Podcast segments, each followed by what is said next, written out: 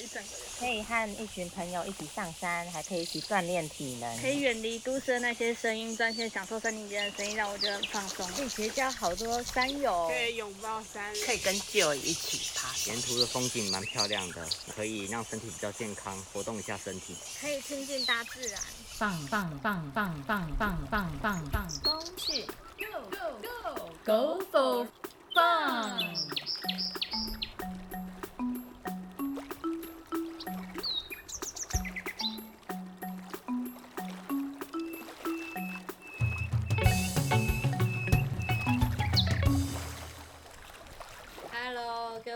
空中的朋友，大家好，很开心在空中又见到了大家。我是节目主持人苏玉黛。我是节目主持人张家珍。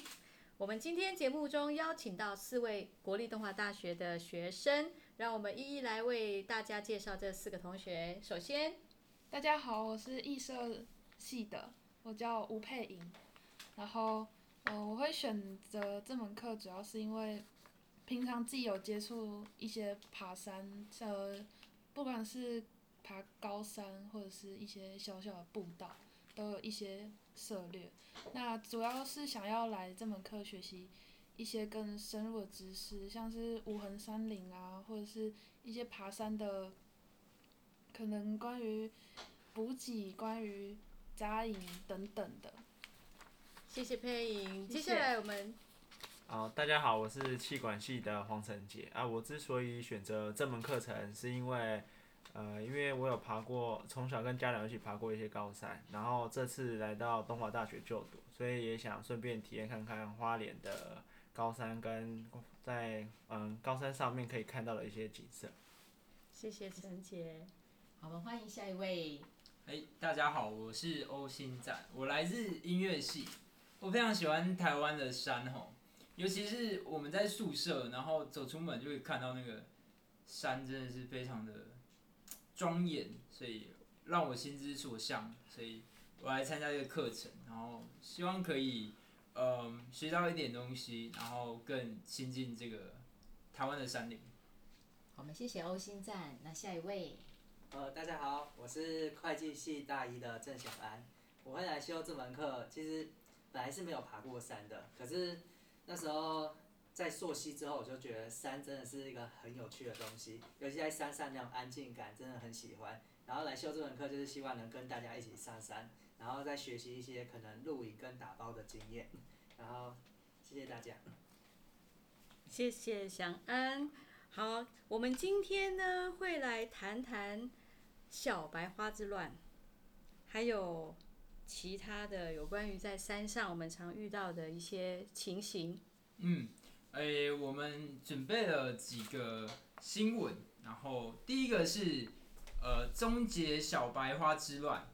这个新闻呢是发生在苗栗的嘉里山登山口，那它主要是嗯嘉里山这这个地方啊，主要是国内知名的终极山的登山路线。然后去年因为受到疫情的影响，登山游客数量是以暴增的方式出现在山林里。那就有一个现象是，步道周边竟然飘出一片一片的小白花，乍听之下非常的美丽，而你近看你会受不了。那小白花是什么呢？小白花其实是卫生纸，就代表说其实是，呃，大家爬嘉里山的时候，其实因为没有厕所，先前是没有厕所的状况下，那呃，大家在解放的时候忘了把卫生纸带走，就随意的撒放，而造就这个景象。那领管处这边表示，就是爬一趟嘉里山需要耗时六到七个小时，期间难免会有上厕所的需求。那民众在山林野地中方便的结果，就是在嘉里山看见了非常漂亮的小白花。那这这个让很多山友戏称吼，就是这种小白花是非常的、非常非常昂贵的。小白花之中带有黄金。那新竹县的林管处考量到现在的地形跟水源困乏的状况，决定在登山口先试办流动厕所。目前嘉里山大坪支线的登山口已经设置了两个流流动厕所。那因为在山上水源不变的关系，他们委请塞夏族的原住民林业跟劳动合作社共同维护管理。那上山，我们上山的人要方便，其实是我们要自己要处理的事情，还是说流动厕所有它的必要性之存在？那领管处也呼吁，就是山友要上山解放之前，至少要做好就是挖坑的动作。挖所谓的猫坑，远离步道跟水源，然后以树枝或石块挖挖坑，然后使用完卫生纸要把它带走，避免使用面纸，然后最后以填土的方式把它填满，不要影响到其他人，因为。就是小白花，意思是说我们的苗栗嘉里山有长了很多的小白花吗？所以可以让我们一起去观赏这个小白花吗？当然，当然非常漂亮，而且这小白花里面还有黄金啊！什么叫做黄金？黄金就是所谓的大便。哦，刚才呃小白花里面包的大便，所以那应该是卫生纸嘛？是是卫生纸没错。那它其实去解决。我想问一下，上厕所我们会？呃，有一定会有卫生纸吗？那卫生纸在山上要该怎么处理？呃，卫生纸在山上其实有几种做法，就是第一个是打包带走，然后第二个是呃使用卫生纸，不要使用面纸，它就可以呃埋在土里。那如果是除了卫生纸跟面纸之外，那我们排泄出来的东西该怎么办？呃，我觉得。其实最主要的应该是对排遗的尝试要很清楚，就什么设置流动厕所啊，或者是呃卫生纸怎么处理。其实流动厕所是其次，主要是那个观念要清楚，像是你要在哪里排遗，然后卫生纸要带走。那我我们要在哪里排遗？找到一个比较靠近水源，然后顾。然后不会影响到他人的地方，对啊，进行排遗，地方稳固非常重要，没错，上个厕所 出现山难也是不是很理想。好，其实我们在无痕山林里面呢，要怎么去选择排遗的位置？第一个当然是要考虑安全的部分，那第二个部分我们要考虑水源，因为我们不能在水源处。进行排移，那这样子的话会就会影响到水源的水质。那其次，通常我们会建议在离步道或者是露营区六十公尺的位置，这是我们一般在野外地区里面所设予赋予的一个呃基本的观念。那不过我在想，呃，这样子的观念，因为疫情的关系，那登山游客大量的呃出现在步道上面。那他们在从事这个步道过程中，你觉得他们在已经在登山尝试里面已经准备好要去登山，然后也有足够的一些尝试吗？可以去考量。其实我们人也是属于大自然的一部分，那包含动物也是。那只是当我们过多的人口或者是过多的人数游客集中在我们的登山步道上面，那这样子的人数暴增，是不是相对会？对整个环境带来呃相对性的伤害。那在为了避免不要造成步道上面相对性的伤呃相对性的伤害，那因此呢，我们就应该尽量要减少环境的污染。那因此，在对于小白小白花这样子的一个呃新闻话题，我们是不是应该要来思考一下未来该怎么去解决，或者是我们有什么样的方式可以让这个小白花之乱可以。平乱。我的我的看法，我的看法是，其实你不止不止嘉里山，到你到很多地方，像合欢山什么，嗯，那里比较偏观光地区，所以可能下面还是有设置一些固定的厕所。但其实到很多其他的山去的时候，除了一些都市步道，但其实很多都是没有设置厕所。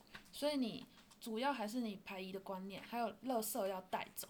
因为你小白花其实也算垃圾的一部分，那你就准备好你的塑胶袋，你带什么东西上山，你就带什么东西下山。那拍一的部分，那你可能没有办法带走，但是你就做好处理，这才是我觉得能稍微去解决根本问题的一个方式。没错，而且除了我们平常看到的小白花之外，其实我们女性登山山友，我们也有可能会有生理期，所以其呃，我们带山上去的时候，应当要为了我们自己的这个排遗的需求，你要准备好一个密封袋。那你将你的生理的用品或者是卫生的用品，呃，有使用过后的，你就把它放在密封袋里。你就像刚才呃同学说的，你怎么样带上山就怎么样带下山，好，这是非常重要的。没错，共享、共好、共有。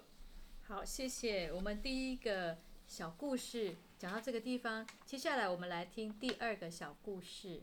第二个故事是。有民众在攀登能高山的时候，发现，在山路步道上面有非常多帐篷，基本上是被帐篷占满了道路，无法通行。那沿着步道仔细观察，差不多有十几顶帐篷。其他乘探客说，其实整个道路上都是帐篷，非常的夸张。然后步道其实宽不到两公尺，如果是下雨天，那那会是相当危险。那他。的问题是，因为疫情趋缓，所以登山客大增，一样是登山客大增。然后攀登能高山是，我有有一个地方是可以住的，然后他已经预约到明年二月了。那就是台湾人好像很不想要等待，所以就就会有很多自己的替代方案。那我觉得可以。只要不影响到其他人，都可以都可以去做。然后，但今天这个状况是，有些人是有被他们的帐篷引绳绊倒受伤。那我觉得这个是非常非常值得讨论的一个问题，就是这个在目前没有规范，好像可以罚罚这样的行为，只能加强劝导。那我们呃，因为。步道是每个人大家去共同的使用的，那你自己为了自己的，嗯，为了要住，然后自己私自的在步道上面做扎营，然后嗯，没有去有同理心去，嗯，跟其他人一样，就是去理解一下关于这个步道共同使用的规定，然后呃，我觉得虽然你没有订到床位。但是也不能因为没有订到床位，然后也不想等待，然后就自己私自的在步道上面做扎营的动作。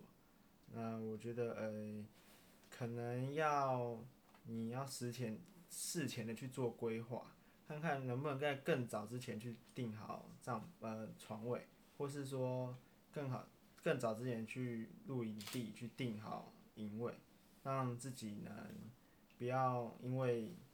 没有订到床位，然后就私自自私的在步道上面做扎营的动作，然后影响到别人，然后甚至造成危险。我们现在在很多的 的高山上，其实都会有一些著名的山屋，那山屋都需要提早登记。就是最后都有一个方法可以解决，就是教育。唯有教育可以解决很多根本上面的问题。那我觉得如果大家台湾就是，嗯，可能对山林的教育，因为台湾都是山啊，为什么？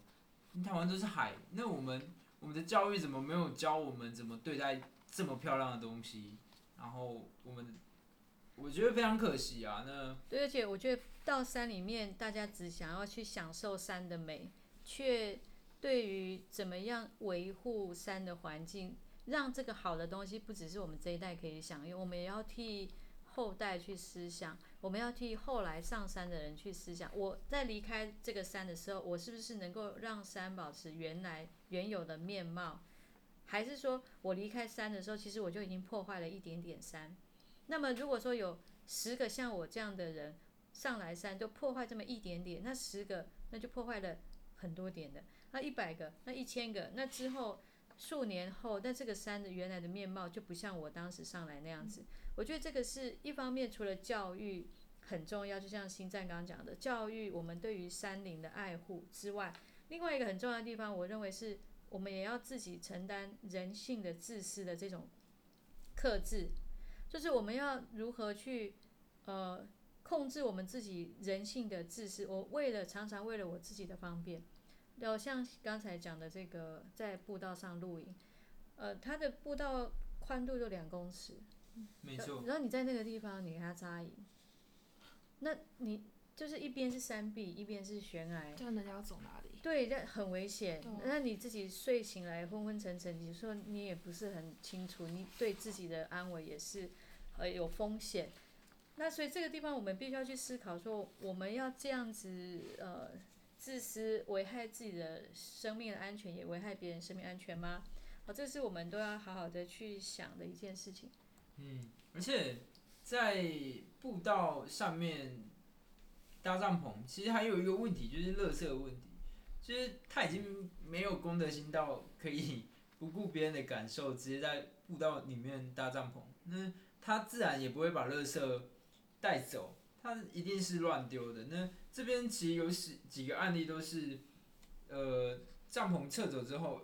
满地的垃圾，那其实这这个这个也是影响到其他人，甚至不是人，就是山林里原本的主人，就已经这个其实是影响非常大的。那我还是觉得，就是希望每个爱山的人，就是既既然进到山里面，你不会把你你你不会去伤害你最爱的人，我觉得可以把山当成你最爱的人。对，我们把山当成我们的爱人，然后我们就对很爱他，我然后我们们去亲近他，爱他就会保护他。对，而且前面的人，你你能享受到现在好，代表是前面的人他也维护了这个环境，才能让你想到现在的美好。那你为什么不同样维持住？呃，你会在你家这样子哇，对你的家人乱丢垃圾啦，然后弄得乱七八糟啦，然后不给他人家过，不会吧？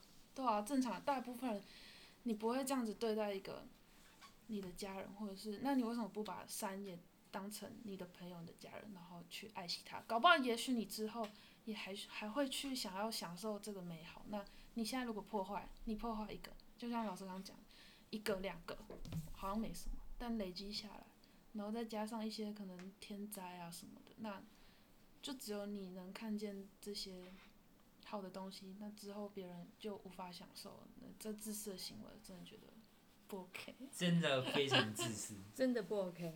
好，那其实，嗯，这件事情也反映出像，呃，刚刚第一个新闻的案例跟我们这一次新闻的第二个新闻的案例，其实它也都是呃 focus，也都焦点都放在呃个人对于这个山林的一个保护的知识跟尝试，或者是个人的观念，进到森林里面，进到山林里面的一些基础的观念，都表示非常的需要有待加强。那因此，其实我认为不应该是透过呃规范，或者是用法则的方式来禁止我们民众去做这样的事情，应该是把我们的民众的素质提高，以保护这样的一个大自然的环境，让后代或者是更多人去享受这样大自然的一个优美。对啊，也就是如果是按照我们呃的心理学上来讲，人的素质的提高，就是你是自律呢，还是要他律哈？那我们素质提高的时候，我们就自律，我们就自己自动自发维护我们的山林的的环境美好。那如果说自律不行的时候，你只能他律，那就只能用外加的呃法则哦来约约束的时候，才有可能会达到说那个无法自律的人，他约束他的行为。